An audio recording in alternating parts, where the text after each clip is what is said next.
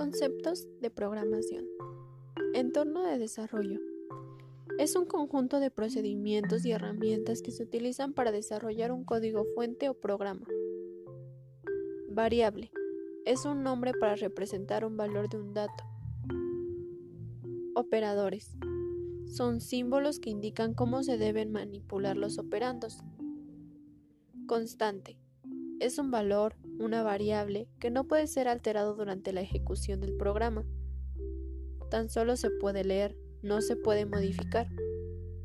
Palabras reservadas o palabras clave tienen un significado especial para el compilador de cualquier lenguaje de programación.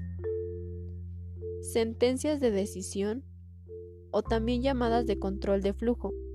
Son estructuras de control que realizan una pregunta la cual retoma verdadero o falso y selecciona la siguiente instrucción a ejecutar dependiendo de la respuesta o resultado. Estructura.